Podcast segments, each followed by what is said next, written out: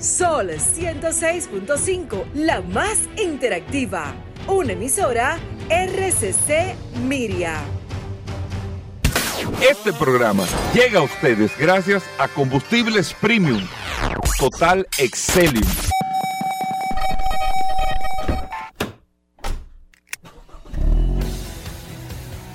Bienvenidos al programa número uno de movilidad en la República Dominicana.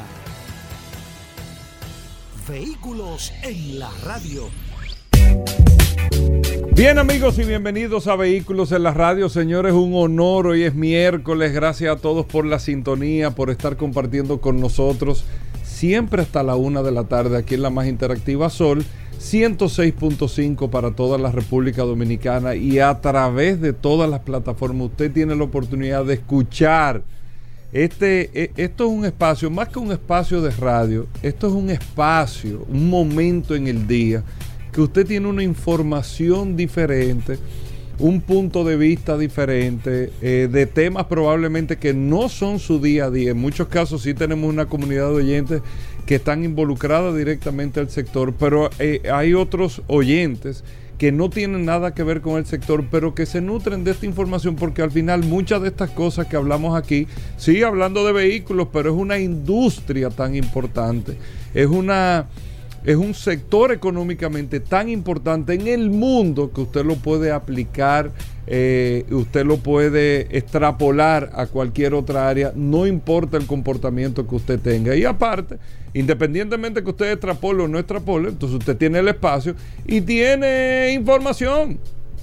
Nunca está de más, usted tiene información, usted, usted, viaja al espacio, no, pero le gusta ver Discovery Channel y ver qué es lo que está pasando, ¿me entiendes? O sea, tiene información y, eso le da eh, mucho mayores herramientas para hasta para una conversación, para lo que sea. Así que bueno, gracias a todos por la sintonía, por estar compartiendo con nosotros aquí en este espacio. Mi nombre es Hugo Vera, es un honor, un placer estar compartiendo con ustedes casi 20 años en el aire, 20 años con un programa especializado de esta naturaleza y para nosotros es un honor, un orgullo poder eh, compartirlo con ustedes.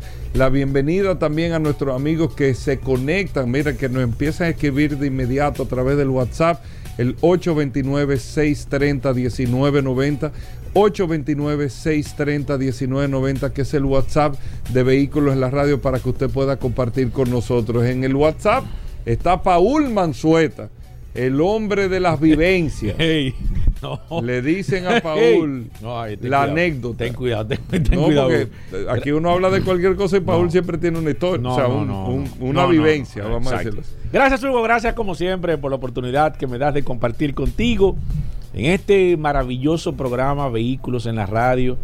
Cada día que paso, Goberas, uno se sorprende más, porque la verdad que esa historia que te estuve comentando hace un momento, cuando tú te das cuenta del alcance que tiene este programa, la incidencia que tiene este programa, que a veces nosotros por el día a día, a veces uno pasa desapercibido, eh, la, verdad, la, credibilidad que uno tiene a través de este sector, de las personas, cuando te das cuenta que personas de mucha influencia aquí en la República Dominicana escuchan y toman como parámetro este programa, la verdad es que te hace cada día eh, eh, tratar de ser mejor ser humano, tratar de esforzarte mucho más tratar de mantener la credibilidad de este programa y gracias a todos por la sintonía. Gracias también a los que se conectan a través del WhatsApp. Señores, más de 15 mil personas registradas a través de esta poderosa herramienta. Lo que comenzó un día por una necesidad, y siempre hago la historia de que este WhatsApp comenzó por el tema de más que todo de la pandemia, que nos vimos. Uno no podía coger llamadas. coger llamadas y eso se creó una herramienta para nosotros poder mitigar esa situación. Estábamos en la casa, cada uno, el programa se siguió transmitiendo y demás, pero teníamos que hacer un programa interactivo. Entonces, de ahí vino esta herramienta que ya lleva más de 15 mil personas. Y la verdad, Hugo Vera, es que este programa Vehículos en la Radio ha servido de, soporte oh. para muchas personas. Y muchas personas que se sienten deprimidas y este, cosas. Este y el mismo médico les recomienda a las 11. Mira, tú te este tomas esto a las 8. Sí.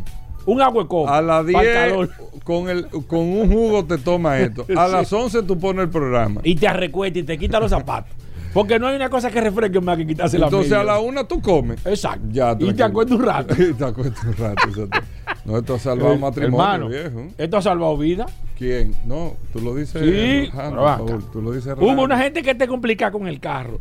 Pone este programa y, y disfruta y Que- aprende. ah, que- ¿Cuál es el no, fallo que no, tiene? No, no, no. que, que hay gente Tú lo dices que relajando. un carro le amanece con un problema y ese día está dispuesto a lo que sea. no, ya, Dios, hasta hoy. Estamos relajando. Mira, yo eh, antes de entrar con el tema, yo quería aprovechar por una conversación que tenía con Paulo ahorita, eh, fuera del aire, para agradecerle a los oyentes del programa, porque la verdad es que nosotros tenemos todo tipo de público, de todos los ambientes, de todos los sectores, eh, pero cuando digo de todos los ambientes, de todos los ambientes, y yo me siento muy orgulloso y, y- y Paul comparte la misma idea también, lo hablábamos ahorita, porque cuando usted conoce, entiende, sabe, desde el más pequeño hasta el más grande, en todas las dimensiones que usted lo pueda extrapolar, la cantidad y la calidad de la gente, no importa el área, no estoy hab- hablando del nivel,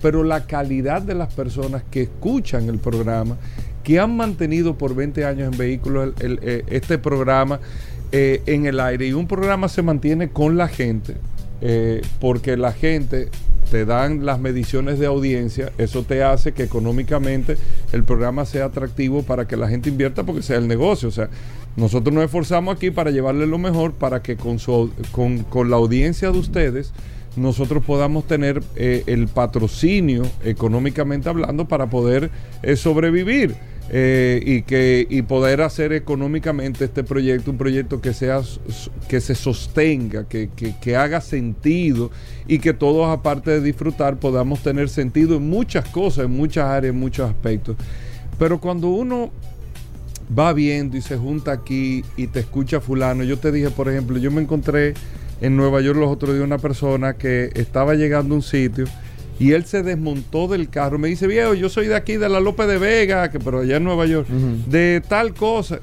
Tú te sientes tan orgulloso. Tú dices, conchole, estamos aquí, pero tú te encuentras una persona en la calle, eh, eh, en una bicicleta, o una gente, hasta un motoconchista, o un transportista, o te encuentras a un gran empresario, y te dice, no, no, no.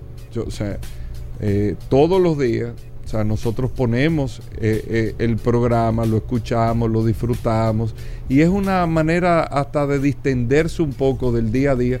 Y a nosotros nos llena esto de, mucho orgullo, de, muy orgullosos, porque tratamos de llevarles siempre el mejor contenido y el más objetivo contenido que ustedes puedan imaginarse relacionado con este mundo. Nosotros no leemos noticias, eh, digo, nos nutrimos de las informaciones, pero no nos sentamos aquí, mira que fulano de tal anunció tal cosa. No, no, porque eso no tiene sentido, eso lo tiene usted en la mano.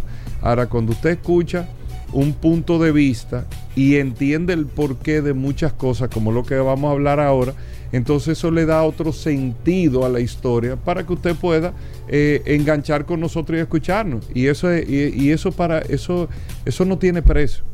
Eso no tiene precio. Y eso lo hemos logrado 20 años.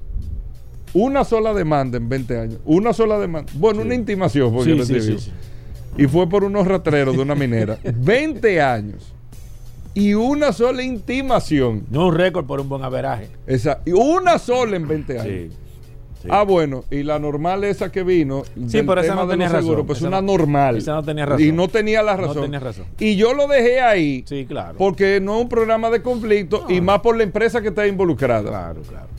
No, porque no, los que no habían hecho su papel. Déjame no sofocarme porque me acabo de acordar ahora dos. No, no. Dos Y situaciones. eso que le dimos hasta la oportunidad de venir. No, pero claro, porque como una normal no va a venir. Claro. No va a venir. Pero esa y lo que yo te dije que Claro. tuvimos que eh, darle para atrás porque la verdad que no pasamos en el comentario, uno tiene que Claro que darle para atrás. En 20 años, ¿cuántos programas son en 20 años? Bueno, eh, ese cálculo tengo que hacértelo. Calcúlate ahí. Sí, en lo que tú terminas. Yo te voy a decir, no, pues, si nosotros hacemos los cálculos de la venta de los carros y lo ponemos hasta por hora, mira, 20 por Cinco mil- 12 5.220. por 20. No, 4.800. No. ¿Cómo tú lo calculaste? Claro. Tú Mira, le pones eh, 20 programas mensuales, un poco más, un poco menos, Ajá. por 12 meses, por 20 años. Son 4.800. No, no, no. Tiene, tiene que ponerle. Mira cómo yo lo calculé. 20 programas Paul. a la semana. Espérate. Espérate. 20, 20. programas al mes. Ah, por 12. Por 20. 4.800. Claro, ¿y ¿qué número que tú Yo cal- yo Un poco calculé más, un poco menos. Hay- 52, hay, yo calculé- hay meses que tienen más. Yo calculé 52 semanas. ¿Verdad? Sí, pero Por 5. Por 20. 5.200. no, pero lo que pasa es que tú no puedes poner eh, todas las semanas completas. No necesariamente. Tú pones de lunes a viernes, tú calculas los meses de cuatro semanas. Hay meses que tienen cinco. Sí. Hay meses que tienen días de fiesta y eso, entonces tú le pones Bueno, 4.800. pero- sí, sí, cinco mil. Vamos a ponerle cinco mil. Para dices- llevar una media. Exactamente. Entonces, eh, la verdad es que eh, lo hacemos con todo el cariño, con todo No es el récord, esfuerzo, pero mira. sin manejar nunca una información ni en favor ni en contra de nadie, sin hacerle daño a nadie, teniendo la- la- las herramientas, la, la- la oportunidad de, de poder desmontar mucha gente y muchos Sí, santos, sí. y nunca lo hemos hecho, aunque los fantasmas estos, principalmente de algunas asociaciones, siempre tienen como un monstruo atrás y se la pasan acabando y criticando y diciendo, pero en la práctica se demuestra, pero no, no vamos a meter en No, eso, porque tampoco uno en se va dinámica. recordando de cosas.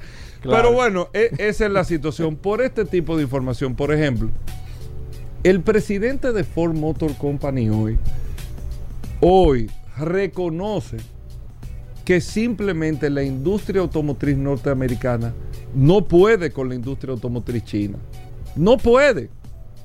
No puede. O sea, los creadores de la masificación del automóvil, que fueron los norteamericanos, desde la base de la línea de producción y todo, hasta hace, señores, o sea, hasta hace 10 años, 10 años, para no, eh, en el 2014, no, para no entrar, eh, eh, el 2015 a mitad, pero para poner una media, hasta hace 10 años, el mercado automotriz más importante del mundo era el mercado norteamericano.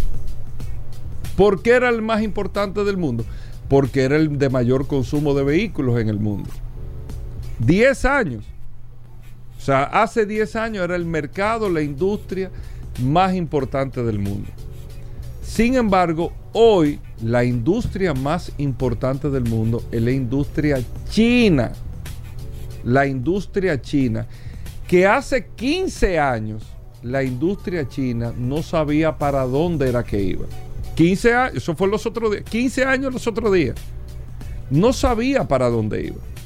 Y eso ha tenido un ciclo en la historia del automóvil, que Paul me decía ahorita fuera de la... Es que la historia se repite, porque son ciclos que tiene la historia automotriz.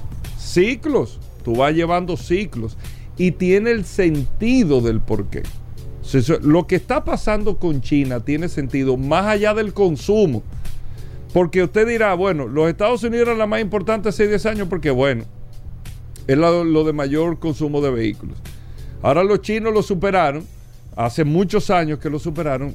Estados Unidos está consumiendo, no ha llegado, no ha podido retomar su punto eh, eh, máximo, que eran casi 18 millones de carros al año nuevos que consumía el mercado americano. Siempre está terminando en 15 millones ahora en los últimos años, 14, 15 millones de carros.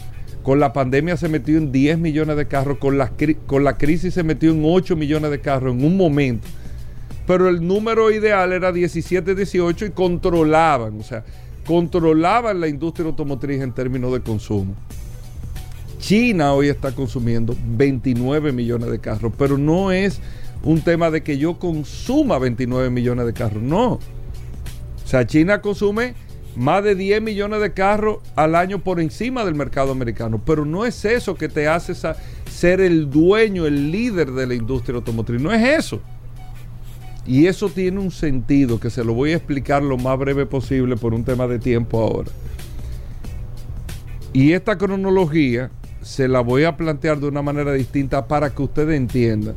¿Quién creó y desarrolló la combustión, el motor de combustión? Todo. Los alemanes. Y bueno, por ende, Europa empezó ese desarrollo. Observando el mundo, como ya tú tienes una capacidad instalada esto, otros mercados del mundo se ponen a pensar, bueno, pero ¿qué yo voy a hacer?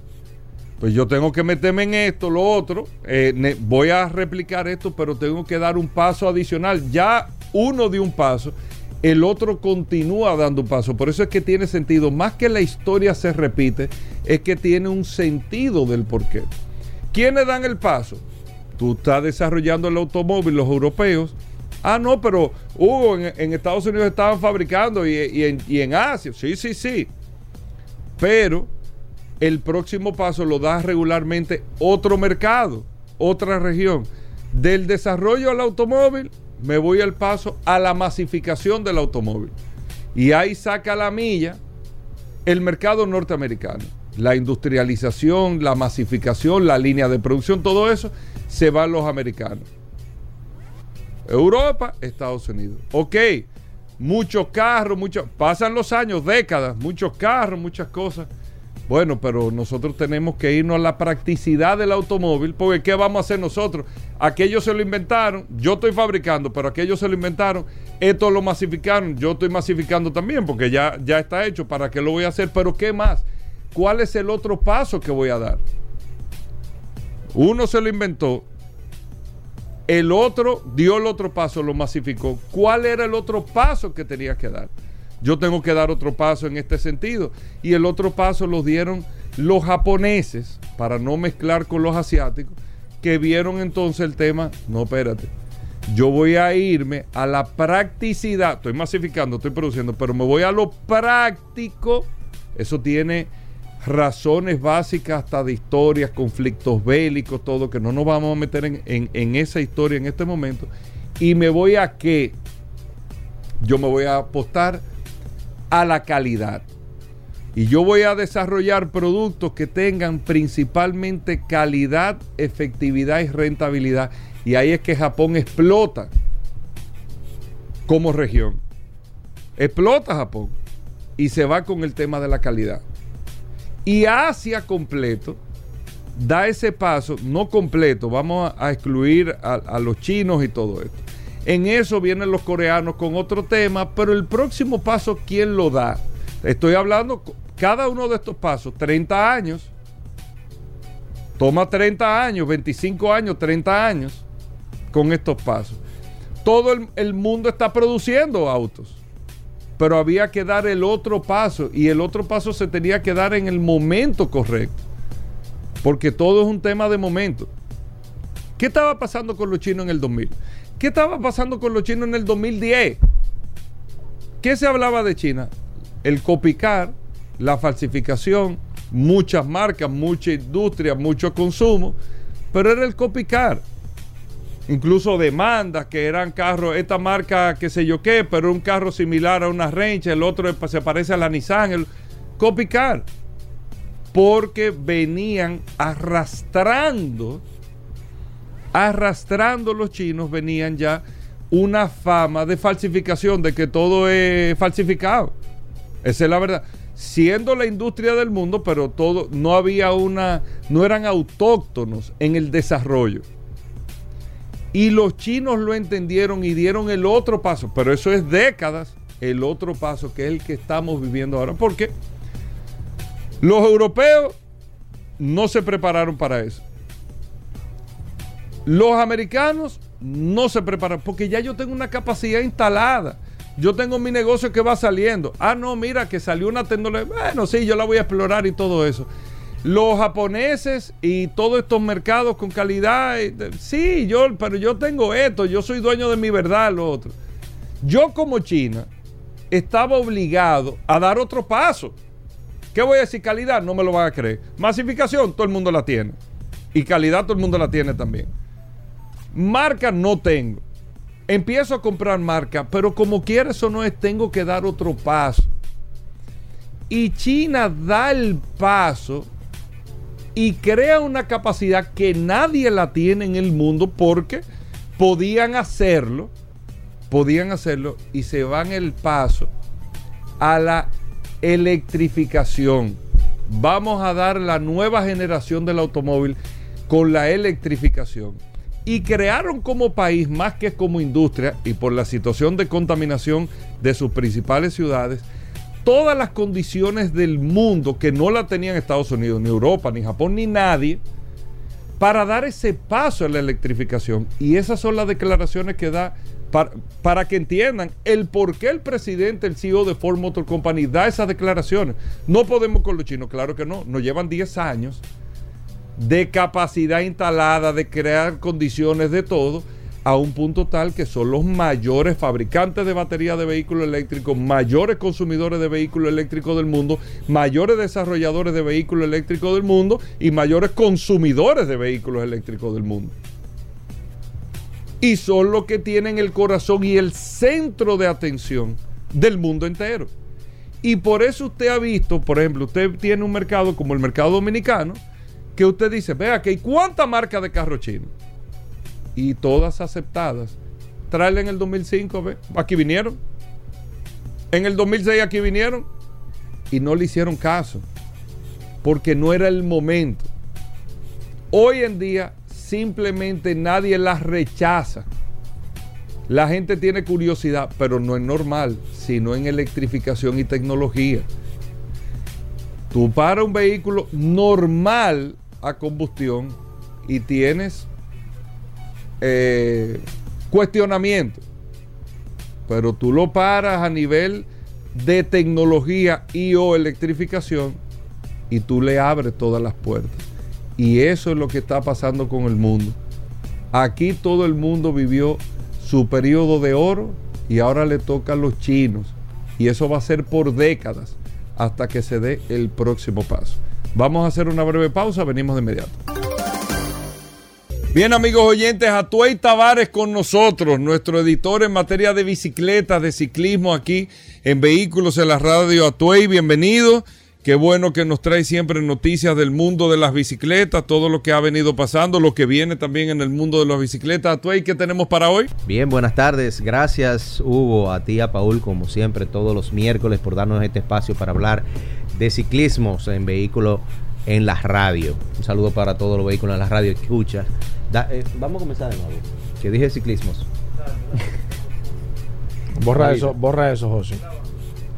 Bien, buenas tardes. Gracias Hugo, a ti, a Paul, como todos los miércoles, por darnos este espacio para hablar de ciclismo en vehículos en la radio. Un saludo para todos los vehículos en la radio escuchas y a todos los ciclistas de la República Dominicana, esperando que haya más vehículos en la radio escuchas que se unan al ciclismo en nuestro país. No, yo, quiero que, yo creo que tú tienes suficiente ya, tú, tú tienes suficientes seguidores. Necesitamos más. no, no, yo lo que quiero es que la gente monte bicicleta. ¿Qué hace falta tú para que la gente monte más bicicleta? Tú que eres, que eres un experto en eso. Mm, bueno, que la gente tenga la voluntad de usar. No, porque yo creo que yo creo que el interés está o la voluntad o no.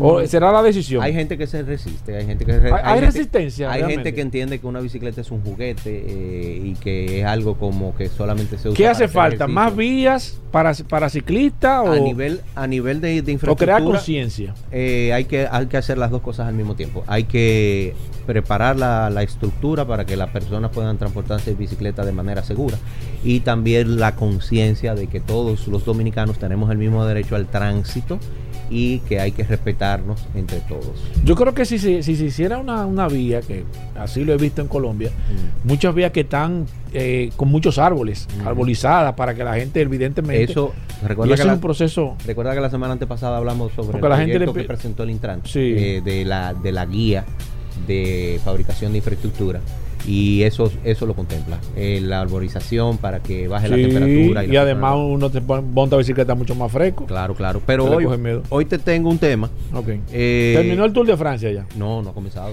tranquilo ¿No ha comenzado? Tú, siempre estás como acelerado, Paul. No, pero que yo voy dando pedales. Tiene, que montar rápido. bicicleta en la mañana para que te calme. yo voy rápido.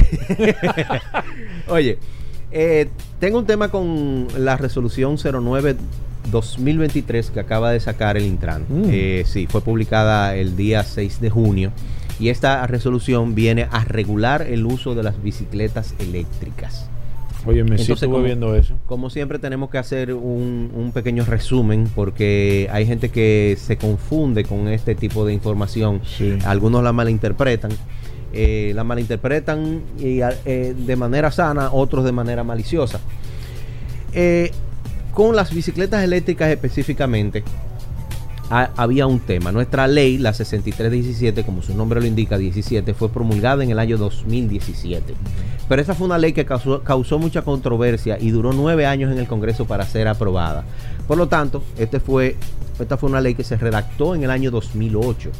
En el año 2008 no existían las bicicletas eléctricas en nuestro mercado. Incluso cuando fue promulgada en 2017 ya habían, pero había muy pocas. Entonces la ley no previó la presencia de bicicletas eléctricas en el mercado dominicano. ¿Qué pasa? La legislación existe en algunos países. Básicamente, de manera global, hay dos mercados que son el europeo y el americano. Y nosotros tomamos el modelo americano y es las bicicletas eléctricas que llegan al país vienen con el esquema del, mercado americano, que tiene un límite para la velocidad de asistencia. Esta, esta, esta resolución lo que hace es limitar la asistencia, que ya las bicicletas de hecho vienen así. Para la de carretera o ruta, limitan a 45 kilómetros por hora. Las de, la de montaña, las mountain bike, limitan a 32 kilómetros por hora, igual las que se usan para, para transporte, para Ajá, Yo no sabía eso el, motor se apaga. El motor se apaga. A esa velocidad. Exacto. Entonces se necesitaba por escrito complementar la ley. Esta resolución viene a complementar la ley para que haya un marco legal Exacto. que establezca una norma. No es que la, que la MED va a salir a fiscalizarlo usted y pararlo y ponerle una multa porque usted anda por encima de, de 45 kilómetros por hora. No, no es eso, señores no es limitando la velocidad del ciclista. Si usted con su fuerza muscular puede andar en una bicicleta de carretera que está motorizada y usted puede pasar de los 45 kilómetros por hora, usted no tiene ningún problema. El tema es, Paul, que estos motores eléctricos, tú sabes que desarrollan mucha velocidad si no se limitan. Por eso el fabricante las limita. Pero a través de software se pueden se puede abrir se pueden desbloquear. Y la, la, velocidad que puede desarrollar esta bicicleta es sorprendente dependiendo del ciclista claro está. Claro. Entonces eh, en, en, países como Inglaterra una bicicleta desbloqueada es ilegal y tú puedes usarla desbloqueada pero en un terreno privado Exacto. En la calle. En la calle no puedes porque hay límite de velocidad. En la calle, si te encuentran una bicicleta desbloqueada, te van a poner una multa. Exacto. Entonces, alguna gente se va a encontrar eso como un problema. Y, eh, por, ¿y por qué no es un límite de velocidad? Es límite de asistencia.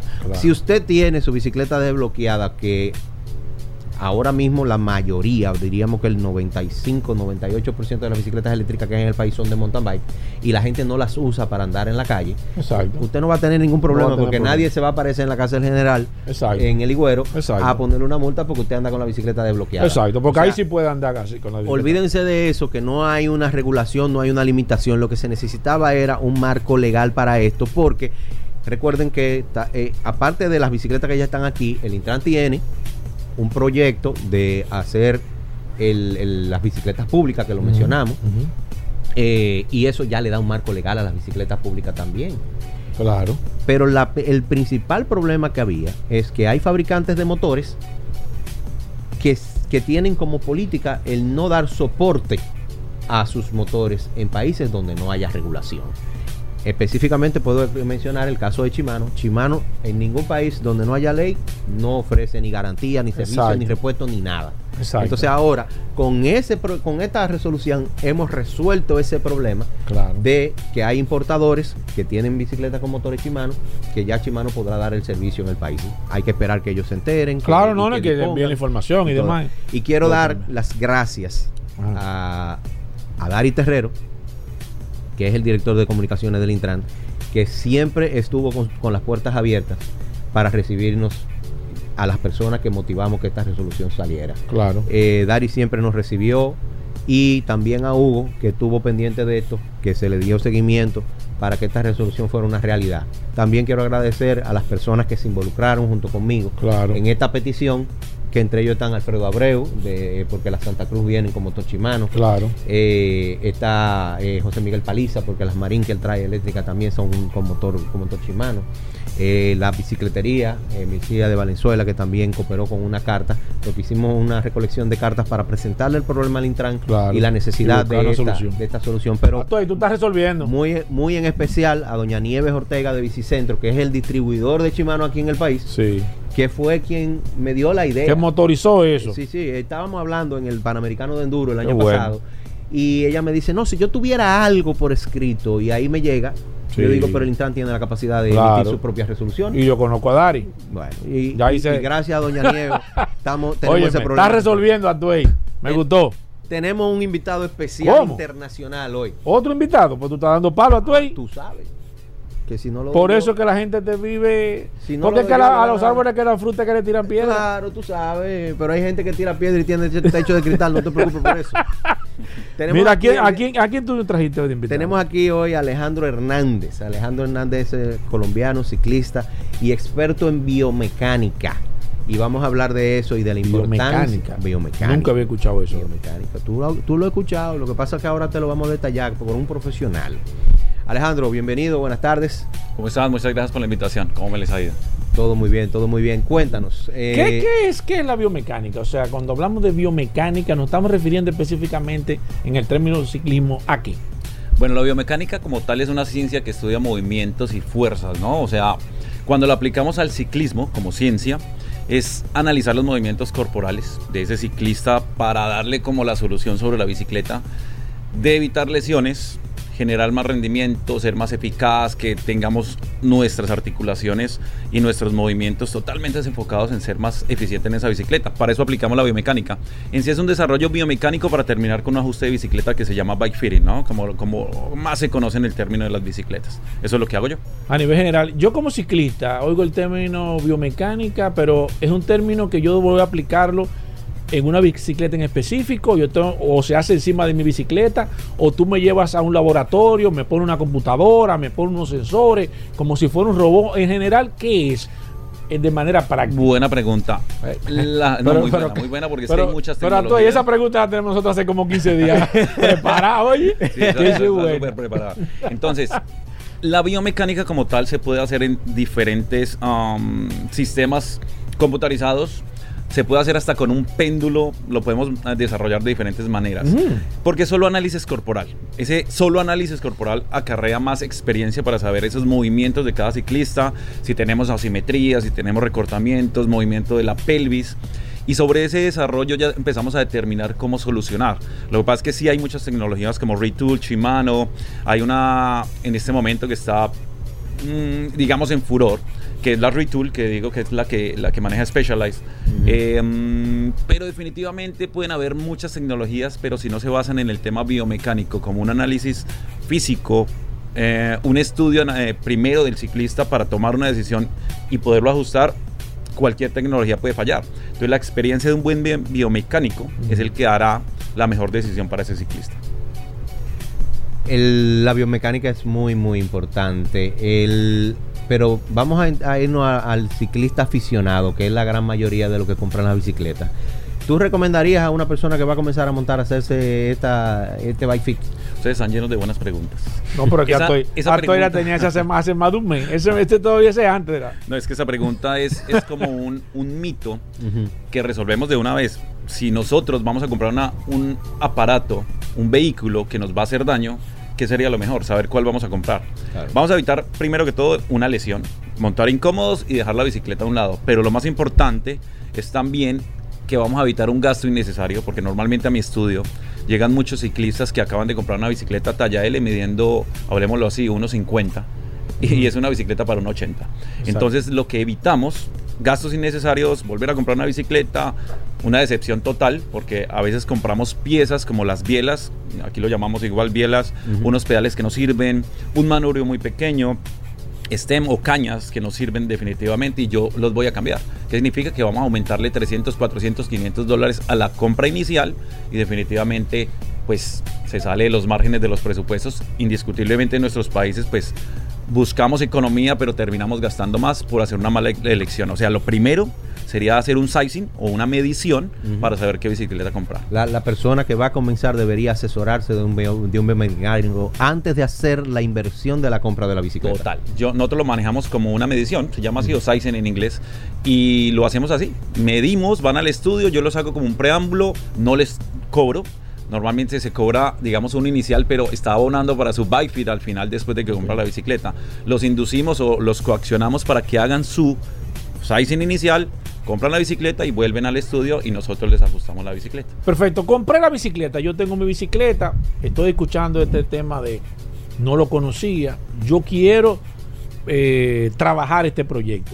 ¿Eso se hace en una sola sesión o no, yo tengo que contratar como si fuera un entrenador, o sea, me va a dar seguimiento, me va a dar eh, una secuencia, no sé cómo funciona, me gustaría que me explicara eso.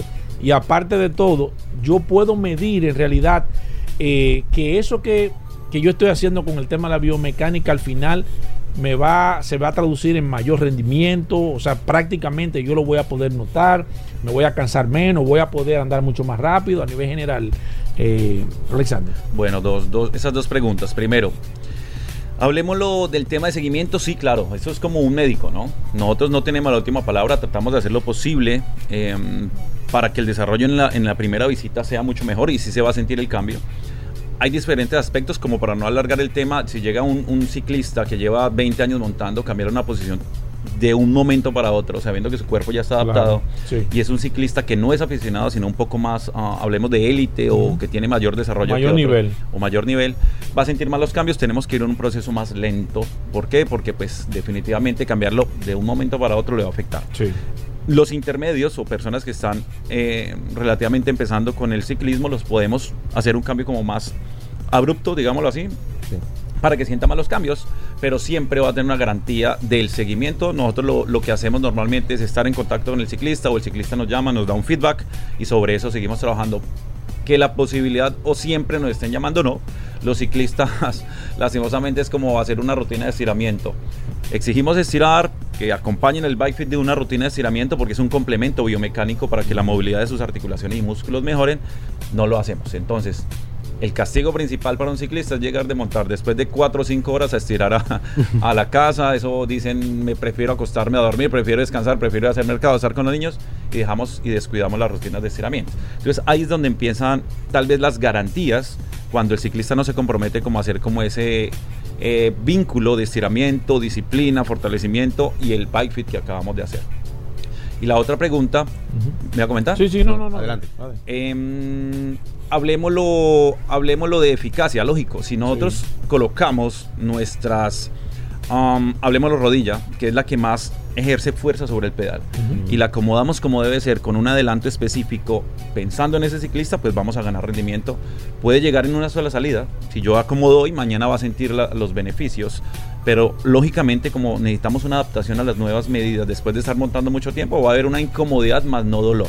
Sí. Entonces viene como una adaptación que se genera, puede ser en la primera salida, dos o tres, pero definitivamente beneficio al ciclista. Estar montando en una silla correcta, porque tenemos unos anchos de isquiones de nuestra uh -huh. pelvis que necesita estar acomodada para evitar un tambaleo innecesario o que puede generar una lesión a nivel cadera o articulaciones, rodilla, tobillos, inclusive la espalda alta baja entonces genera dolor y rodar con dolores limita cualquier claro. salida, vamos a estar atrás de la ruta, vamos a estar cansados cuando lleguemos, vamos a estar generando una lesión a futuro. Entonces definitivamente sí vamos a mejorar rendimiento, pero lo más importante es evitar lesiones. Esa es como la finalidad principal, concientizar en que todos los ciclistas necesitamos un bike fit para evitar una lesión. Exacto.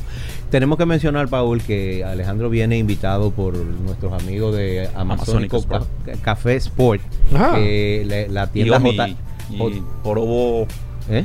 Y Ovo Smart Training. Omi fue que hizo el contacto para traerlo hoy mm. al, al, al, al, programa. Al programa. Claro. Entonces, eh, mira, él va a estar haciendo los Eso me interesa, me interesa en, eso. En, en Amazónico Sport y para que por favor Alejandro nos diga cuáles van a ser los horarios, eh, que, que, si hay que hacer alguna reserva eh, para poder tener un cupo. ¿Cómo funciona eso? Yo Exacto. me interesa. Lo estoy escuchando. Quiero aprovechar. Tengo una bicicleta. Pienso en comprarme una bicicleta. ¿Cómo aprovecho el, el, el, trabajo? ¿Cómo lo hago? Bueno, finalmente estamos, vamos a estar aquí hasta el día 27 aproximadamente. Era empezando era el 25, pero pues han salido más citas. Pero vamos a estar. No, por lo que yo van, tú vas a seguir, va, cuando tú te va el 31. y volvemos, y volvemos, y volvemos. pero entonces lo único que tenemos que hacer, ahorita dejamos los, los números de contacto. Exacto. Me escriben un WhatsApp o pueden comunicarse directamente a Amazónico con Omi de, okay. de Westmart y agendar la cita. Tenemos unas citas, tenemos un cronograma. Yo te vi el lunes subiendo unos videos. Tú tienes sí. una cuenta de Instagram. Sí, ¿verdad? yo tengo una cuenta de Instagram. La, eh, eh, ¿Puedes mencionarla? Mi cuenta es arroba Alejo Bikefitter. Arroba no. Alejo Bikefitter. Arroba Alejo. Alejo Bikefitter. Bike todo pegado. Fitter. En Instagram me pueden seguir. Lo importante de pronto estas publicaciones que yo hago es como Sí. muy educativas. Claro, también. sí, sí, sí, son, inform- son informativas más que Eh, todo. exactamente. Ya, ya esto es más personalizado. Cada persona necesita un ajuste de manera particular, necesita un chequeo de manera particular. Tú tienes que ver cómo está montando, eh, hacer una evaluación evidentemente a nivel Me general. gusta esa apreciación, es que esa apreciación, perdóname, de la bioindividualidad. Sí. Todos los ajustes que yo hago, absolutamente todos son diferentes. Son, claro. Nadie es igual. Entonces nos toca tomar decisiones diferentes cada vez que ajustamos sí una bicicleta. Eh, Es, es lo que yo siempre te he mencionado, Paul. El ciclismo es milimétrico. Mi-. Mi experiencia, yo cambié el cuadro de mi bici en un momento, mi bici de ruta, de 56 a 58.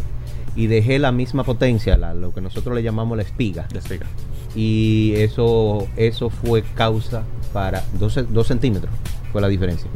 Y eso causó que se me lastimaran las, las hernias discales que yo tengo en la espalda. Tuve que, tuve que cambiar la potencia, la, la espiga, que era de 100 por una de 80. E inmediatamente mi posición volvió a la forma natural. y ahí estaba tú otra el, vez. el que tenga, el que tenga un- una bicicleta que ha dado varios miles de dólares por ella, haga la inversión Claro. con un buen bike feeder Claro, para evitar importante. una lesión, Yo para que siempre su digo montada eso. sea agradable y que usted pueda tener mejor desempeño. De nuevo, a, eh, las personas que se quieran poner en contacto, lo- la, la forma de comunicación a través de, de tu Instagram, que lo vamos a repetir. O si puedo repetir el teléfono, Claro. eh, el teléfono es el colombiano, lo hacemos en el más 57 320 232 9354 o directamente en Amazónico Sport Exacto. se pueden comunicar. En mi Instagram, arroba Alejo Bike Fitter. Algo, una pequeña Sí. acotación. La finalidad de un bike fit no es solo comprar una bicicleta, ajustarla para que yo rinda mucho más, sino para evitar lesiones. Recuerden eso. O sea, tenemos que hacerlo de forma responsable. El bike fit, yo tengo un pequeño dicho que es personal, que el bike fitting no es un lujo, sino una necesidad, Una para todo ciclista, para rodar mejor y rodar con más rendimiento. Bueno, gracias Alejandro Hernández. La verdad Bueno, Gatoy, que muchas tú estás trayendo uno, uno, uno, uno, uno invitado aquí porque todo el que monta bicicleta, yo entiendo, ya sea que usted lo haga de manera de hobby, de, por ejercicio, por salud, o que lo haga de manera competitiva, necesita Así de este es. tipo de asistencia porque esto puede evitarle, aparte de lo que acaban de decir, evitar quizás el tema de posibles lesiones, también a nivel personal lo ayuda muchísimo en esa posición. Así es. Atuey, la Bueno. verdad que tú te has convertido aquí en el cacique del tema bicicleta. No digo que, digo que aquí, aquí es el monta bicicleta. Aquí hay que contar con Atoy Tavares, señores. Olvídense, no diga que Atoy pelea mucho. No, Atoy lo que está es de Bueno. parte del deporte, de parte de que Estamos- las cosas se hagan bien. Por eso, Atoy pertenece a este maravilloso equipo de vehículos en la radio. Atoy. los muchachos del chat del lo- los muchachos del, del chat ¿Qué del ninja me tienen en un, en un reto de siete días de positivismo. Ajá, sí. para que no ¿Y está haciendo qué? ¿Está haciendo una...? No, no, no, estoy haciendo ahí. Está haciendo unos chakras, sí, ta. sí, pero voy peleo, voy peleo en otro chat. Está bueno. Atoy, la gente Ya- que te quiera seguir. Ya saben, Alejandro va a estar en Amazónico Sport hasta el día 27. que se pongan en contacto contigo Con- también. Que tú lo. Contáctenlo a través de Amazónico o de su cuenta personal que le acaba de dar para que los que estén interesados en hacer un buen bike fit por un profesional, ahí lo tienen disponible. Claro. A mí me pueden seguir de manera personal como Tavares Atuey, Tavares con P corte y con Z, Atuey con H y con Y en Instagram. Y recuerden la página de las revistas Ruedas, revistasruedas.com y la cuenta de Instagram arroba las revistas Ruedas que va a salir un artículo sobre la resolución detallado para que lo busquen y lo leen, eh, porque ahí se habla resumido de qué se trata la, la resolución. Bueno, perfecto, Tuey. Muchísimas gracias. La revista en ruedas, ya la gente lo sabe.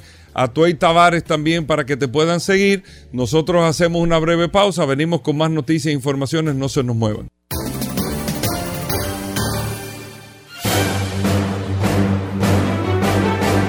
Y ahora, un boletín de la gran cadena RCC Media. El abogado Valentín Medrano dijo en el sol de la mañana del grupo RCC Media el diputado Fausto Domínguez no es el principal sospechoso de la muerte del estadounidense Dennis Lee. Si eso ocurrió así y tú no tienes el más mínimo indicio de que personas extrañas a esa casa hayan entrado a la misma, porque no hay ruptura de paredes, ruptura de ventanas, nadie entró absolutamente y solamente dos personas estaban ahí y alguien murió y tú sospechas que ha habido homicidio, ¿quién tú puedes pensar que llevó a efecto el acto? Es un asunto lógico. Por otra parte, hoy miércoles, la firma Gallup y el grupo RCC Media presentarán los resultados de la más reciente encuesta en el programa Sol de la Tarde, que se transmite por Sol 106.5 de 2 a 5 de la tarde. Finalmente, en Honduras, las autoridades elevaron a 46 la cifra de víctimas mortales por enfrentamientos y un incendio ocurridos en una cárcel de mujeres. Para más noticias, visite rccmedia.com .do. Escucharon un boletín de la gran cadena RCC Media. Bueno, de vuelta en Vehículos en la Radio, señores. Gracias a todos por la sintonía, Paul. Un contenido hoy muy fuerte en Vehículos Sí, en la Radio. sí, Agradeciéndole sí, a todos la sí. sintonía.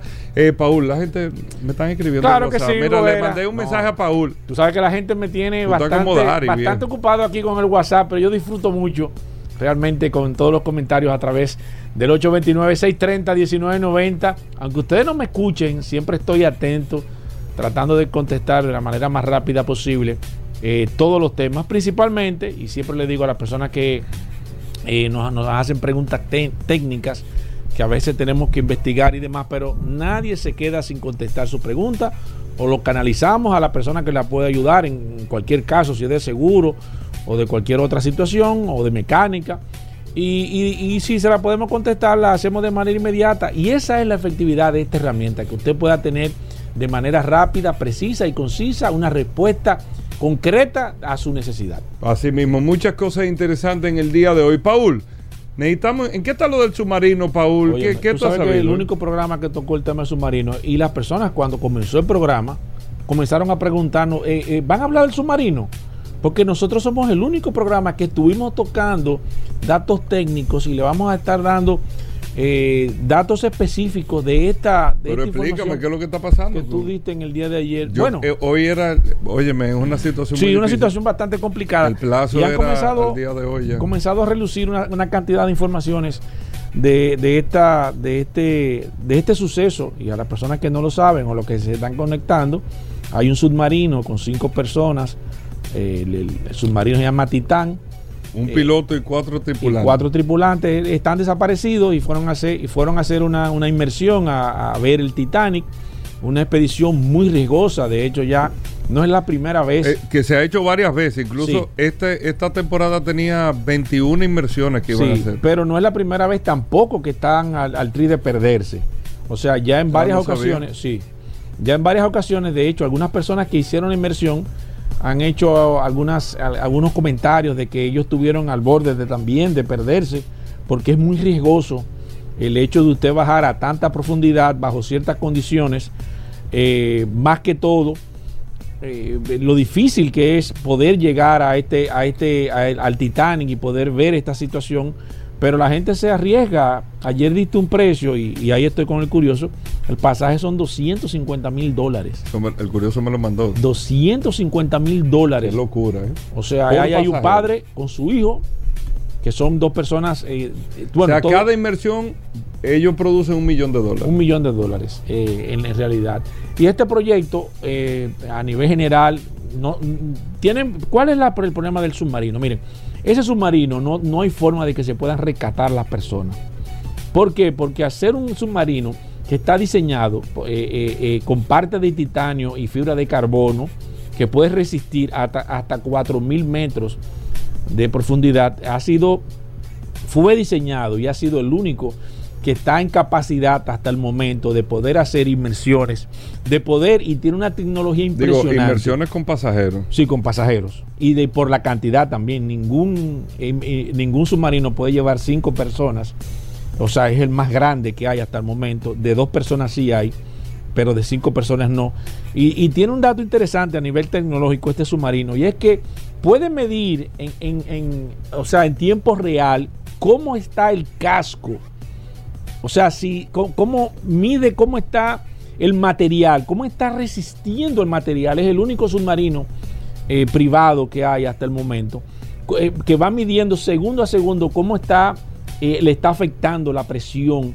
Y se puede dar cuenta que si cuando está bajando, si hay alguna situación de que el metal pueda tener algún tipo de- de- de- de flexión o que pueda estar, tiene la capacidad de devolverse. Y esta es una de las cosas que ellos ponen en duda de que pudiesen tener algún problema con el casco, que se ha estado hablando de que quizás falló el casco en esta situación. Pero ¿qué es lo más importante de este tema de este submarino? Miren, no se puede rescatar, o sea, no hay equipo para poder subir, ahí es que está el tema, ¿eh? para poder subir el, submarino.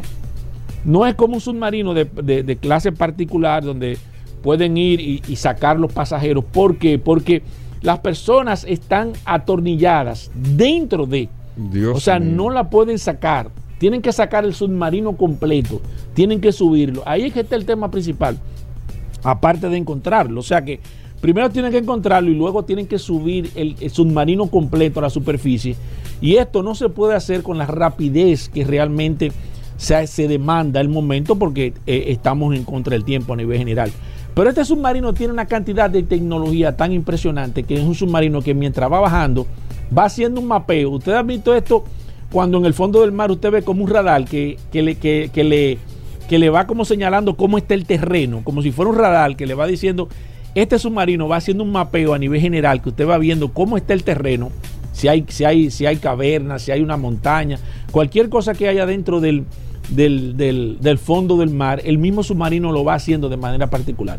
Pero el dato más importante, y esto, y esto le voy a robar una curiosidad, Señores, el Titania apareció. ¿Ustedes saben por qué apareció el Titania? El Titania lo encontraron los, eh, los americanos que estaban buscando un submarino nuclear que se había perdido en esa zona. Y ellos haciendo una inmersión, buscando ese submarino, porque acuérdate que anteriormente en la Guerra Fría, en los años eh, 18, eh, en, el, 1980, yo dije en los 80. El Titania apareció en los 80. En los 80, exacto, en los 80 eh, siempre se tenía miedo de que, se, de que, un submarino fuera recuperado por, los enemigos y llevarse y demás. Entonces los norteamericanos buscando por Canadá por ahí un submarino eh, nuclear que estaba perdido, encontraron al Titanic por casualidad. Para que ustedes se den cuenta. O sea que esto ha sido realmente algo interesante. Yo, de manera particular, auguro por esas personas que están ahí no le veo posibilidad de ningún tipo, lamentablemente, de acuerdo a lo que he visto y de acuerdo a lo que he estado escuchando, de manera independiente, aunque se encuentre, no hay la rapidez para transportar los equipos, para poder bajar y hacer una inmersión y buscar, porque ¿qué pasa? Para bajar allá y rescatarlo hay que buscar otro submarino parecido al, al Titán y entonces bajarlo, hacer rescate porque no pueden ir. O sea, eh, para mí las esperanzas están muy reducidas, lamentablemente, en este caso. Le estaba comentando a Hugo que eh, estuve escuchando a una persona que había bajado, que había hecho este recorrido y estuvieron también a punto de que sucediera lo mismo. Que ha tenido o sea, ya ellos han tenido varias fallas. O sea, que es, un, es, un, es una inmersión muy riesgosa y con, con todo y esto.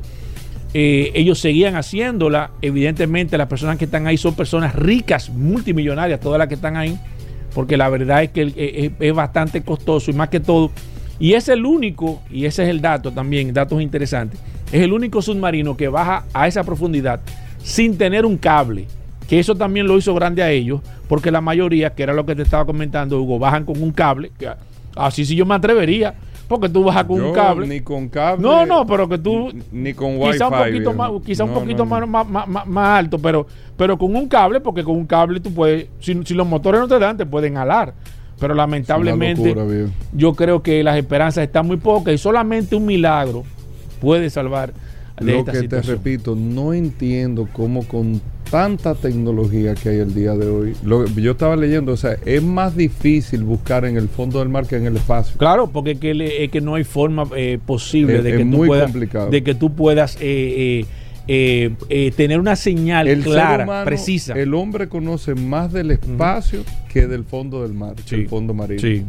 De la dificultad y lo adverso que es. Increíble. Conocemos más Hemos llegado más lejos en el espacio que en el fondo del mar. Esa empresa eh, que ahora está, me imagino que la van, a, la van a hacer una investigación bastante interesante, luego sucederá esto, eh, ha sido ah, utilizada hasta por el ejército, hasta por, eh, hasta por, la, por, los Estados Unidos, como la alquilan esa, e, ese, ese, ese, para ellos bajar al fondo del mar, hacer pruebas y demás. Porque la verdad, y, hay muchas imágenes de, del, del, del, del Titán, eh, solamente tiene la parte frontal, tiene, tiene cristal, después está totalmente sellado. Los pasajeros lo que van es con una pantalla, te, man- te dan unos iPads para que tú puedas ir viendo hacia afuera. O sea que no es tampoco que tú vas. Sí, No, no, sí, no. sí, así no. Solamente tiene cristal en el frente que. En el frente, persona. pero tienen bien. Sí, pero que la- eh, como son el que va atrás no, no, no ve bien, entonces lo, que te- lo que tiene son unas asómate, fulano. O sea, no, no te puedes parar. El, el- el tema es que tampoco tiene movilidad. Tú vas totalmente eh, eh, el, el tema de Qué locura. tú vas muy muy porque que los espacios son muy reducidos por el tema de entonces tú tienes unos iPad y, y- y- y con Dios unos mío, reflectores y qué cámaras locura, entonces tú vas viendo claro tú puedes mirar en el frente pero para tú ver los detalles es con unos iPad que te dan y demás. O sea que la verdad es que Qué el ser humano el ser humano locura, qué locura. inventa cosas Dios mío, qué locura. Dios quiera, todavía hay tiempo. claro hay esperanza mientras hay vida hay esperanza Exactamente, pero y Está la, difícil. Y la adversidad es eh, la temperatura del agua. no no es que no hay forma de que se pueda bajar los equipos que pueden bajar a esa No, la profundidad adversidad del- de sobrevivir, no solamente el oxígeno, estaban diciendo, Sí. sino es la temperatura. Claro, no, no, y la presión, Hugo Vera, los equipos que pueden bajar a esa profundidad donde se prevé que está, son equipos con muchas especificaciones, como ese equipo. No es que tú vayas a cualquier sitio y vas a buscar un submarino y va a bajar. Porque es que a la profundidad que está, tiene que ser un submarino con muchas características y no solamente un submarino, Y sino para tú poder enganchar y Eh, rescatarlo. eh, exacto. Porque El cómo puedes tú buscar- haces la maniobra. Exacto, de cómo tú vas a hacer la maniobra de engancharlo porque no puedes mandar buzos Sí. a que puedan hacer el trabajo. Bueno, O sea que- nosotros tenemos muchas cosas hoy. Vamos a hablar de bicicleta ahorita. Félix Correa, vamos a hablar de, de seguro también. aquí. Oye, de Félix Correa de seguro, el impecable en el día de hoy también. El curioso en vehículos Ay, en la radio. no tenemos de todo aquí en el programa. Así que, señores, gracias por la sintonía. Venimos de inmediato. Comunícate 809-540-1065. 1-833-610-1065 desde los Estados Unidos. Sol 106.5, la más interactiva. Félix Correa, hablando de seguros aquí en Vehículos en la Radio, Félix Correa con nosotros cada miércoles. Miren, y es importante, si usted tiene alguna necesidad de orientación con el seguro de su vehículo, si usted quiere saber la cobertura de la póliza que usted tiene, si usted quiere saber eh, cómo lograr un mejor precio en su seguro de vehículo, si tiene una reclamación, si le dijeron que le cubre o no le cubre el porqué, Félix Correa está con nosotros aquí para orientarlo y usted nos puede llamar, nos puede escribir por el WhatsApp también para cualquier pregunta o orientación. Primero, la bienvenida formal, Félix Correa, bienvenido al programa. Contento, Hugo Veras, Paul Manzueta, de poder llegar a este espacio Vehículo en la Radio, señores. Yo estoy muy contento de estos 20 años que vamos a celebrar ahora en agosto, Vehículo en la Radio, porque recuerdo que cuando celebramos los 10 ya yo estaba aquí. ¿Cómo? Y eso realmente es una gran satisfacción para mí, el ya estar aquí un tiempecito, sobre todo eh, por que yo entiendo que los radioescucha, los fanáticos, los seguidores de vehículos en la radio eh, se han perfeccionado en la compra de sus seguros, que es lo que realmente nosotros eh, eh, pretendemos aquí orientarlos a ustedes. Buscamos orientación porque no, no tenemos todas las respuestas para traérsela aquí a todos ustedes. Así que yo agradezco muchísimo a Hugo Vera, a Paul Manzueta por la oportunidad de, de- de estar aquí en este grandioso espacio Vehículos en la Radio a través de Sol 106.5, la más interactiva. Bueno, eh, todavía falta mucho, pues faltan dos meses todavía. Sí, sí, sí, estamos a tiempo todavía. Pero estamos a tiempo. Mira, yo quiero... Trajiste un tema. Exactamente. Sí, sí, claro. Mira, señores, con relación a los deducibles, ¿qué pasa? Hay un acuerdo, yo siempre explico que hay un acuerdo. Antes había un acuerdo verbal entre algunas aseguradoras. Cuando, ¿Cómo se da esto? Cuando chocaban un vehículo y otro de, una, de dos compañías diferentes, las que estaban dentro de ese acuerdo verbal, pues ¿qué hacían? Bueno, si el vehículo afectado tenía eh, eh, eh, un seguro full, pues iba a la compañía aseguradora, reclamaba su seguro full y el deducible lo pagaba o si lo pagaba la compañía que afectó. Entonces, eso se sigue dando. Ahora hay un acuerdo más cerrado, ya escrito, que se le llama un acuerdo de subrogación. La subrogación no es más que un recobro que se hace entre las compañías. Miren, pero eso no puede ser automático. O sea, el hecho de que, ah, a mí me chocó fulano, yo voy a arreglar mi vehículo, la compañía X que me chocó, o la compañía de quien me afectó, de quien me chocó, de quien fue el culpable, va a pagar el deducible. Sí, pero hay que hacer unos trámites. Es importante que ustedes sepan que hay algunas aseguradoras, no muchas, ¿eh? no muchas, mínimas, una o dos, que con entregarle el, el, acta policial hacen el trámite. Pero usted no puede dormirse ahí, usted tiene que ir a la compañía aseguradora, tiene que buscar, e incluso tiene que llevar a la compañía que le va a pagar el deducible, le solicitan una carta de cobertura o una carta de deducible para que esa compañía que le afectó se dé cuenta qué es lo que usted tiene, qué plan usted tiene, y ahí entonces inicia el proceso del deducible. No se paga automático al taller, algunas lo hacen, otras no. Entonces, no se duerma con que, oh, ya me chocó fulana y me va a pagar el deducible. No, tiene que hacer el trámite. Regularmente eso no lo hace el corredor de la póliza suya, pero le puede ayudar, le puede orientar, puede solicitar una carta. ¿Cómo no? Claro, usted es su cliente. Y por eso entonces ese corredor, usted se orienta con él y él le va a ayudar. Pero no se quede de que, en, que, en que, ah, me chocó fulana y me van a pagar deducible, porque posiblemente al momento de que usted vaya a retirar su vehículo, se encuentre con que tenga que pagarle deducible al taller. Perfecto, vamos a abrir las líneas 809-540-165, líneas disponibles. Hablamos de seguros en este programa Vehículos en la Radio y también la herramienta más poderosa de este programa Vehículos en la Radio, el poderoso WhatsApp 829-630-1990, disponible para sus preguntas sobre Raúl, seguro. Te manda saludos Isaac Newton Brito. Eh, Isaac Newton Brito es, mi, Eh, es- es mi fiel, hermano, es mi hermano, pero fiel me, ata- oyente. me ataca un poco con el curioso, pero Isaac Newton Brito es de lo mío. Preguntas a través del WhatsApp, la línea telefónica, vamos a hablar con Félix Correa. ¿Tiene alguna situación usted con su seguro? Usted puede comunicarse con nosotros en estos momentos. Buenas.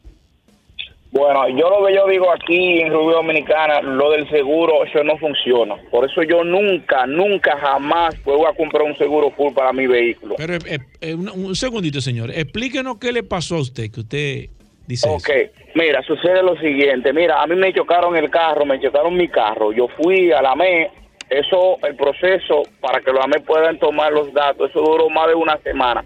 Vuelta y vuelta, vuelta y vuelta. Y al final, eh, la aseguradora me dijo, no, que tengo que esperar para hacer levantamiento. Y al final yo tuve que arreglar mi carro porque yo no tenía cómo ir al trabajo ni nada de eso. Digo, bueno, a partir de ya lo que hago, ya le pongo un seguro de ley, ya y salgo de eso. porque No se me vaya, señor. No se me vaya. ¿Qué, vehículo usted tiene? Un Ford Focus. ¿De qué año? 2012. ¿Tenía seguro full? Full. ¿Qué cuesta el Ford Focus? Eh, mm, com- bueno, compré el carro hace como tres años en 375. Ah, está bien, un buen un Ok, precio- precio perfecto. ¿Qué le dijo la compañía de seguro? ¿Por qué no le cubría a usted si usted tenía un seguro full? Sí cubre, pero la vuelta que le ponen a uno, le ponen a uno a dar vuelta y eso es, eso es, eh, en verdad Ok. creo que no vale Ah, la ok, pena. ok, ok. Mira, Ok, hermano, Gracias yo- por su yo- llamada. Yo lo entiendo y nosotros aceptamos eh, como buena y válida su desahogo. Pero realmente, mientras usted dice eso, a miles de personas el seguro full le funciona. Y le voy a decir por qué. Usted tiene un Ford Focus de, de 300 o 400 mil pesos. Hay gente que tiene vehículos de 500 mil pesos, de un millón de pesos, de dos millones de pesos, que al momento de un siniestro, al momento de una pérdida total, no van a tener con qué pagar. Entonces, eso que usted está diciendo y que le pasó, y que lo que le faltó fue orientación y Sí. le faltó un asesor, Claro. Eh, Le faltó Félix Correa ahí. Con todo el respeto que usted me merece, no sería bueno recomendarle a la gente que no haga seguro full. Porque el que no tiene un seguro full y su vehículo se le destruye, usted no tiene cómo comprar otro. Es cierto. Voy con esta. Buenas. Habló con el corazón, con la mano en el corazón, Félix Correa. Buenas. Buen día, ¿cómo están ustedes? Bien, señor, aquí está Félix Correa. Se hace llamar el, el Swami Gurú de Banán, de los seguros. ese, eh, ese es el lugar en voz dominicano Ese, de los seguros. La inteligencia artificial de los seguros. Le dicen a Félix Correa. entiendo, entiendo. No, Cuéntenos. eh, sí, yo, ya, yo estoy llamando porque, a diferencia o al contrario del señor que llamó antes que mí, yo tengo un carro, un Sonata del 2015, un i20, Sí. está financiado, tiene seguro full, tuve un roce con una jipeta y a mí me funcionó que yo me sorprendí lo bien que, que me funcionó. Incluso me sorprendí tanto que yo no sabía que me daban un vehículo en lo que me arreglaban el mío por dos o tres días. Y yo pasé una semana con un vehículo que me facilitaron por vía del seguro en lo que me resolvían el mío. o sea que Óigame, yo, ex- excelente, gracias por Yo el le- testimonio. Le agradezco su testimonio, pero yo lo único que quiero decirle a, a- a las personas que le pase lo que le pasó a la primera, al señor de la primera llamada, que est- estamos aquí para ello. Claro, para eso que tú estás aquí. Buenas. 809-540-1065. Hablamos de seguro. Hoy es miércoles en este programa Vehículos en la Radio. Buenas. Buenas tardes, Paul. Adelante. Buenas tardes, al maestro de seguro. Sí, el Swami Gurú de Banán, le dicen. Ese es el fuerte del seguro. Sí. Mira, eh, yo quiero acotar eh, de la primera llamada que llamó el participante. Sí. Yo estoy de acuerdo con él. Y otro dato importante que te voy a dar. El seguro solamente negocio para agencias de seguro. Ok, ¿qué le pasó a usted? Cuéntenos su, Yo- su experiencia. eh, mira, yo tengo un Gran i10 2017. Sí. Ya yo tengo cinco años con él. Ok. A principio, un desaprensivo de una guagua pública me chocó atrás. Ok. Yo tuve, yo, con el seguro full de una compañía bien famosa de este país a nivel internacional, que hacer toda mi diligencia. Este que está aquí, llevarlo al taller, llevarlo a que lo coticen, llevarlo para aquí, llevarlo para allá. Y al final también me querían cobrar el costo del alquiler de vehículos si me pasaba de qué sé yo cuántos días. Porque después que tú lo metes para el taller de la agencia aseguradora, Sí. eso es un lío para que tú lo saques de ahí. Claro, excelente. Bueno, hay, hay, hay, hay opiniones encontradas. Buenas. Sí, sí. Sí, buenas. Sí, sí, adelante. Para todos. Gracias, buenas tardes. Eh, a mí me chocó una persona de, de Atlántica de Seguros. Sí. Eh, llevé la cotización del taller, de todo, de, lo, de, de la tienda de, de repuesto. Y me llaman que vaya para recoger el cheque. Cuando voy me están ofertando de 70 mil y pico de pesos, 22 mil 500 pesos. No yo le dije que no, no se- yo no acepto eso. No se me vaya, que Félix Correa está aquí. ¿Alguna pregunta, Félix, que le quiere hacer a la dama? Sí, eso es un DPA, eso es una reclamación de DPA, yo le voy a explicar a ella. Ok, ¿alguna otra inquietud, eh, señora, para que Félix le explique? No, entonces ellos no dan respuesta. Ah, ok. El encargado quedó de llamarme Ok, perfecto. y no me ha llamado ni nada. Ok, Félix Correa. Mira, Esa dama necesita de su ayuda. Primero a ella y luego a la persona del plan renta. Miren, las coberturas que tengo yo, que tiene usted, que tiene Paul, que tiene Manuel Rivera, para cubrir daños a terceros, son coberturas de responsabilidad civil. Esas coberturas, para ser eh, cubiertas al 100%, requiere de una ordenanza judicial, que es lo que dura aquí. A mí, esta mañana me dijo una persona, yo tengo siete años esperando, eh, ah, fíjate, ella tiene siete años esperando un reclamo, digo yo, pero eso está en manos de abogados. Sí. Entonces, si está en manos de abogados, entonces, si ya está en la justicia, no es la compañía aseguradora. No es la compañía aseguradora. Quien está dando respuestas lentas son los tribunales aquí. Lamentablemente. Entonces, ese caso de 70-22, que le voy a decir algo y no es sarcasmo, de 70-22 le ofrecieron mucho. Usted puede seguir luchando hasta que llegue un 50%. ¿Qué pasa con eso? Que la compañía aseguradora, la facultad que tiene, de acuerdo a la ley, es pagarle si hay una ordenanza judicial.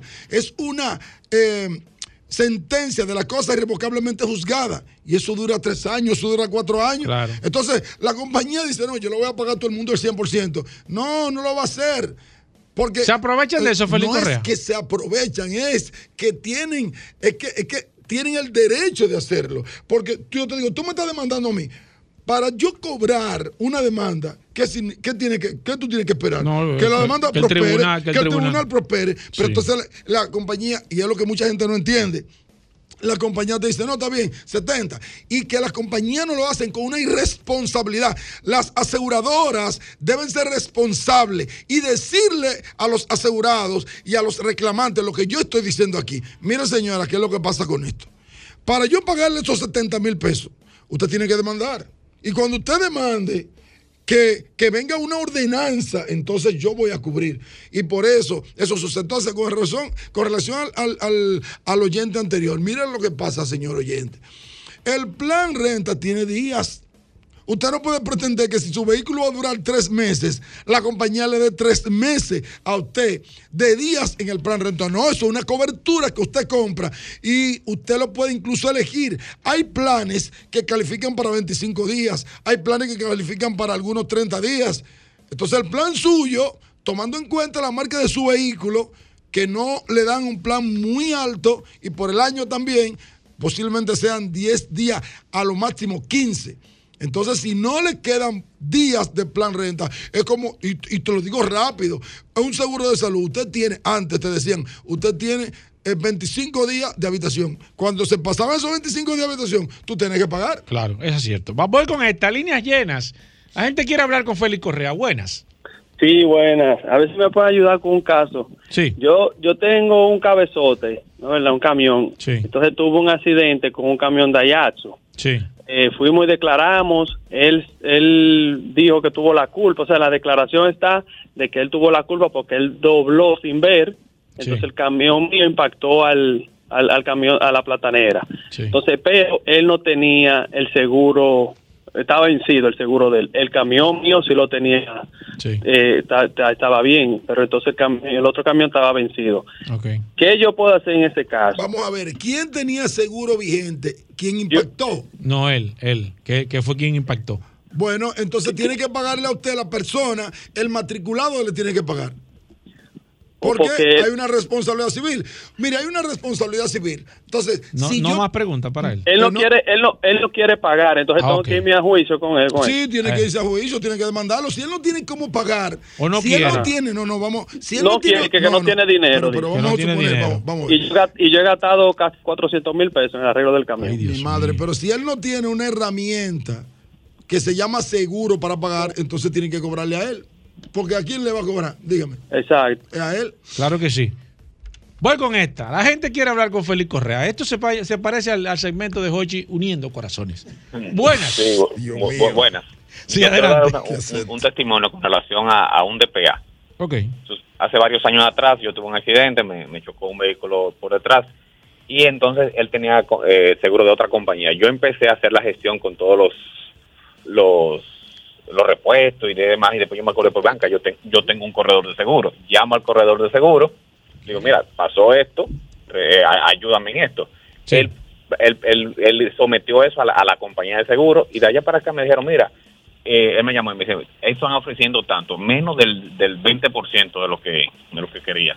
¿Tú lo aceptas? Y yo, no, yo no lo acepto. Me dice, yo me imaginé que no le vas a aceptar. Después me llama y me dice, ¿qué dicen ellos que cuánto tú aceptas? Y dice, mira, yo no sé, no quiero dinero, yo quiero que me ponga el vehículo como estaba. Y la compañía de seguro de la otra compañía me dijo, ok, que lo lleve a tal sitio y allá lo resuelve. Y me lo resolvieron el 100%. Sí, sí. Y fue un Sí. DPA. Sí, excelente. Hay, no todas las compañías hacen eso. ¿eh? Hay algunas que sí te reparan el vehículo cuando se trata de reclamo de PA, pero no todas te hacen eso. Félix Correa, la primera persona que dijo que no quería saber de seguro, yo que no tengo el seguro, se me va a vencer. ¿Cómo yo me pongo en contacto contigo para yo resolver esa No situación? solamente eso, que esa persona, si su reclamo no tiene dos años, que me llame, que yo se lo voy a conseguir. ¿Tú se lo vas- Claro. No, espérate, espérate. Si esa persona, en la primera, la, La- primera llamada, la que dijo que si no su creía en el reclamo seguro. no tiene dos años, que nos llame. Si no tiene dos años, que me llame. que te llame, que, él tú va, le vas a resolver. su, su reclamo. ¿Cuál es tu teléfono? Todos los que tengan problemas con reclamaciones, que nos llamen. 809 604 5746. Nuestra oficina es amplia. No solamente ofrecemos una cotización, te damos el precio de tu seguro, te, damos el- te hacemos el seguro, no, sino que nuestra oficina es amplia, te resolvemos reclamos. Otro punto, todo el Breve, que que haga el este- peque. Óyeme, Dale, que el me, me está escribiendo. Hasta el mes de los padres, desde junio, porque fue el mes de los padres en Estados Claro, Unidos. claro. Nosotros estamos regalando todo el que haga un seguro de ley o full, un pase rápido. Mira, antes de irnos, y si llega al mediodía a la oficina de Félix Correa, Félix Correa te el almuerzo le brinda ahí. Gracias, Félix Correa. Bueno, ahí está Félix Correa. Nosotros con esto hacemos una pausa. Seguimos respondiendo a través del WhatsApp, el 829-630-1990. Cualquier pregunta para Félix Correa. Venimos de inmediato. Ya estamos de vuelta. Vehículos en la radio.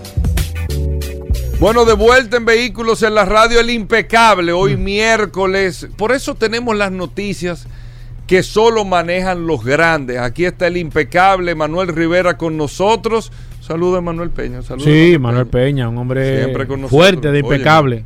Una de las columnas de impecable. Una.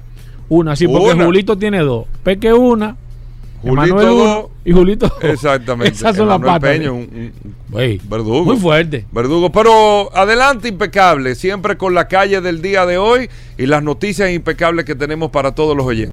Muchísimas gracias, muchísimas gracias, mi compadre. Siempre me, me sacas la sonrisa, no importa el calor que haga en esta capital dominicana, pero el hecho de yo poder escucharte aquí a tu lado, saludando al equipo impecable, de verdad me agrada. Eh, saludarte a ti, a ti, mi compadre Hugo, pero también a ti, Paul Manzueta, a Félix Correa, que también anda todavía aquí en cabina. Saludar con un fuerte abrazo a José y a Alejandro en los controles que hace posible que nuestra voz salga por las ondas cercianas de Sol 106.5, la más interactiva. Recordarle a la audiencia que puede conectar con nosotros a través de redes sociales. Arroba la calle RD, arroba Manuel Rivera RD y arroba Impecable Radio. Y esta noche, como cada noche, nos podemos encontrar en el programa de radio que se transmite por la emisora Rumba 98.5 FM a las 8 de la noche. Lo reitero, Impecable Radio.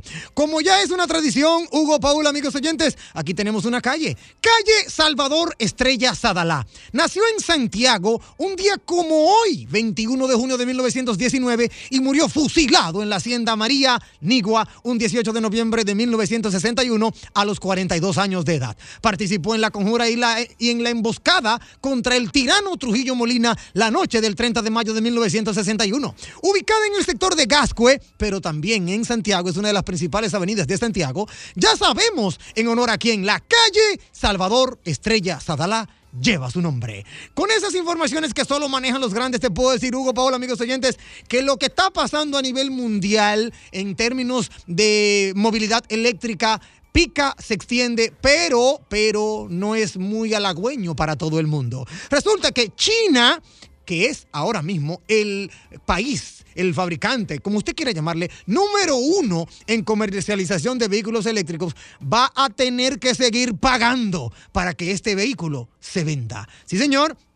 Se juega su puesto de ser el número uno a nivel mundial. Sigue siendo el mayor mercado para el vehículo eléctrico del mundo, pero la temprana adopción de estos vehículos, unidos a los incentivos, son algunas de las razones de su éxito. No se escapa, y no es un secreto el hecho, de que para que la industria de la movilidad eléctrica tenga éxito, los gobiernos han tenido que subvencionar, han tenido que patrocinar, por decir de cualquier forma, este tema de movilidad. Bueno, pues el país asiático ha intentado en varias ocasiones cortar el grifo, como dirían, encontrándose con el mismo resultado una y otra vez. ¿Cuál es el resultado? Se frenan las ventas de vehículos eléctricos. Para recuperar el impulso, el Ministerio de Comercio está coordinando actualmente una campaña de seis meses en la que utilizará fondos públicos para impulsar las ventas en comunidades rurales.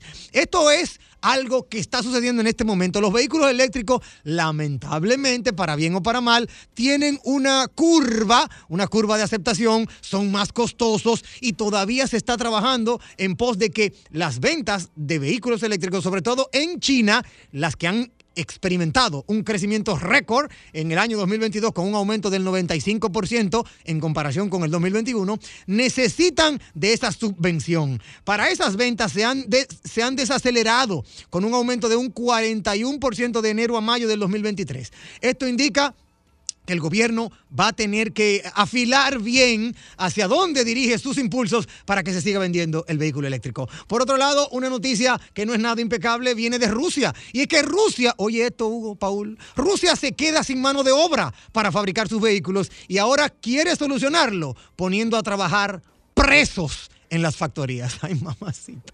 Está fuerte lo que está pasando en Rusia. Bueno, pues entre que el ejército ruso ha reclutado a miles de personas en edad de trabajar a lo largo de los últimos meses, entiéndase por el tema de la guerra, y otros tantos miles han huido del país para evitar ser movilizados, Rusia se está quedando sin mano de obra y esto afecta a toda su industria, incluida la del automóvil. El principal fabricante de vehículos del país, Autovaz, ese que muchos conocemos como los fabricantes de Lada y de otras, y de otras marcas, quiere ponerle remedio a, esta, a este problema con la solución de reclutar condenados a trabajos forzosos o forzados para incrementar su producción. Es muy, muy cuesta arriba lo que está pasando en Rusia. Rusia necesita más vehículos, necesita hacer más carros cada vez más y la tasa de desempleo ha caído a un 3,3% en el pasado mes de abril. A priori debería ser una buena noticia, pero no lo es, porque se debe a la guerra de Ucrania.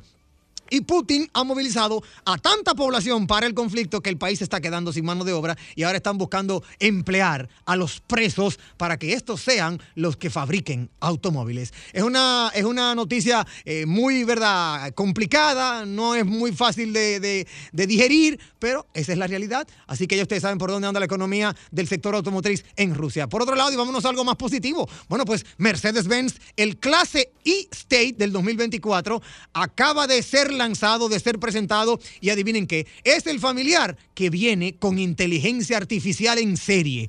Muy interesante, Mercedes-Benz acaba de desvelar las primeras imágenes y también las informaciones de su nuevo vehículo, el E-State e-State y como era de esperar, esta generación supera la anterior en tamaño y en asistentes. Tanto así en diseño como también en tecnología. Se ha inspirado en los últimos lanzamientos de la marca, especialmente en la familia EQ, y a pesar de que es lujo por doquier, descarta, óyeme esto, descarta la electrificación total y sigue apostando por los motores de combustión. Muy, pero muy interesante este dato porque ahí te da cuenta de que Mercedes-Benz todavía cree en su motor de combustión. Este vehículo que está siendo presentado, yo le sugiero a toda nuestra audiencia para no tener que, verdad, invertir mucho tiempo en los detalles, que entre, ponga E-Estate, así como usted me está escuchando, clase E-Estate, y ahí pueden ver todo lo que trae este maravilloso vehículo que está imponente, que sigue siendo, óyeme, una, una belleza de la apuesta de la marca de, de la estrella Mercedes-Benz. Ya para finalizar, nos tenemos que despedir, pero no sin antes darle esta noticia a nuestra audiencia. Por un lado, Xbox, la compañía de consolas Xbox Series X, está celebrando el 75 aniversario de Porsche con una edición limitada. Felicidades a Porsche. Pero por otro lado, oigan lo que está diciendo Lamborghini. Lamborghini no se va a retroceder, no se va a retractar, no va a frenar su deseo de suceder, de, de, crear el sucesor del huracán, aunque Audi le ha retirado su apoyo, ¿sí? Ustedes me imagino que tienen que estar con la boca abierta. Bueno, pues resulta que los dos anteriores eh, Lamborghini, el Gallardo y el Huracán, se desarrollaron tomando la base de los Audi R8 de primera y segunda generación. Pues Audi dijo que no va, no seguía colaborando. Y en ese sentido, Lamborghini le respondió, bueno, el nuevo sucesor de Lamborghini será 100% Lamborghini y lo vamos a hacer nosotros para que continúe el toro, el toro, el, toro de Lamborghini, eh, es verdad, eh, en, el, en, el, en, el, en el ecosistema de las grandes prestaciones de vehículos italianos. Si quieres compartir con nosotros más de nuestro contenido, puedes conversar a través de redes sociales. Arroba la calle RD, arroba Manuel Rivera RD, arroba Impecable Radio. Y esta noche, como cada noche a partir de las 8 en punto, nos encontramos en la hermana emisora Rumba 98.5 FM en el programa Impecable Radio. Bueno, ahí está impecable. Nosotros hacemos una breve pausa. Venimos de inmediato. Más noticias e informaciones. No se muevan. Ya estamos de vuelta. Vehículos en la radio. Bueno, y de vuelta en Vehículos en la radio. El hombre llegó desde las 11 de la mañana. Está Uy, con nosotros. ese- ese miedo de que nada más y nada lobo, menos. El el hombre de Magna Oriental, Magna Gasco, Hyundai BMW y Mini, autos clasificados, pero que cada día se esmera hacer un trabajo periodístico de investigación profunda. Tú sí salsea esto. Para poder llegar al néctar, a la savia Néctar que de la busca victoria y la agonía de la derrota. Que Ya, busca la gente veneno. nada más y nada menos con solo curiosidad. Ay, Hugo. Míralo ahí, el sí curioso. Oye, la gente ve a Rodolfo y se sonríe Tanta, en la calle. tanta gente. No, la gente ve en Tanta la calle. gente buena en este programa. La gente ve en Roberto la calle sacrificado, Rodolfo. 18 ¿Quién? años ¿Quién? viniendo. No, no, no. Ey, Hugo. Ey, no. Tú no lo salseas, él me lo dijo. Hugo, yo estoy. El primer. Su eh, TV de ella. Óyeme, y, Hugo. Ah, Roberto con ahorita. Su pero el curioso dura 15 minutos dándole coba. Saludando como siempre a todos los radioescuchas de la radio, gracias a sus goberas, gracias a la Resistencia Mansueta. Recordarle a todos que Manda Oriental tiene su casa en la avenida San Vicente de Paúl, esquina Doctor Octavio Mejía Ricard, donde se- tenemos, señores, una amplia exhibición de la marca Hyundai. Tenemos todos los modelos, incluyendo los vehículos comerciales. Tenemos los camiones HD65, HD78, el Hyundai Mighty y tenemos todas nuestras SUV, Hyundai Cantus, Tucson, Santa Fe y Palisade en exhibición en Manda Oriental, donde usted puede pasar a hacer un test drive de su vehículo SUV Hyundai y llevarse su bono de mantenimiento por dos años o 30 mil kilómetros, lo que ocurra primero, que tiene una validez de seis meses que usted puede hacer efectivo al momento de la compra.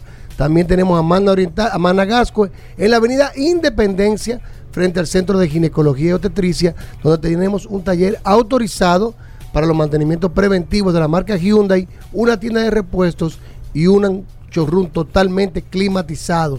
Todos nuestros asesores debidamente certificados por Hyundai Motor Company y BMW Internacional que lo harán vivir una experiencia inolvidable.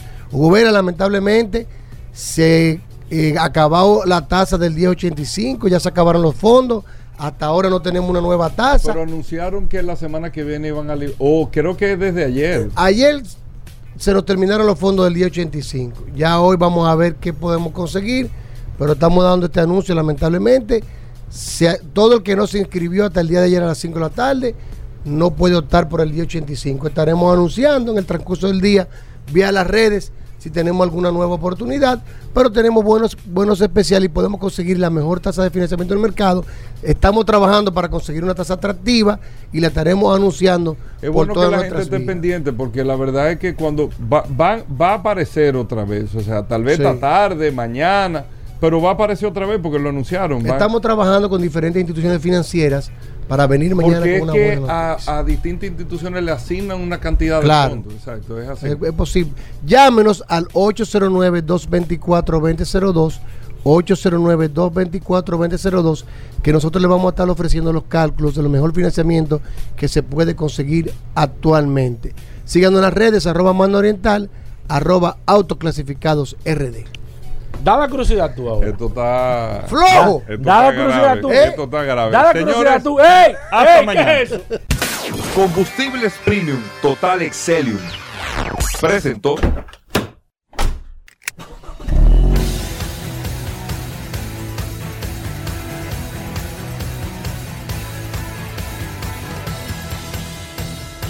Vehículos en la radio. Sol 106.5, la más interactiva. Una emisora RCC Miria.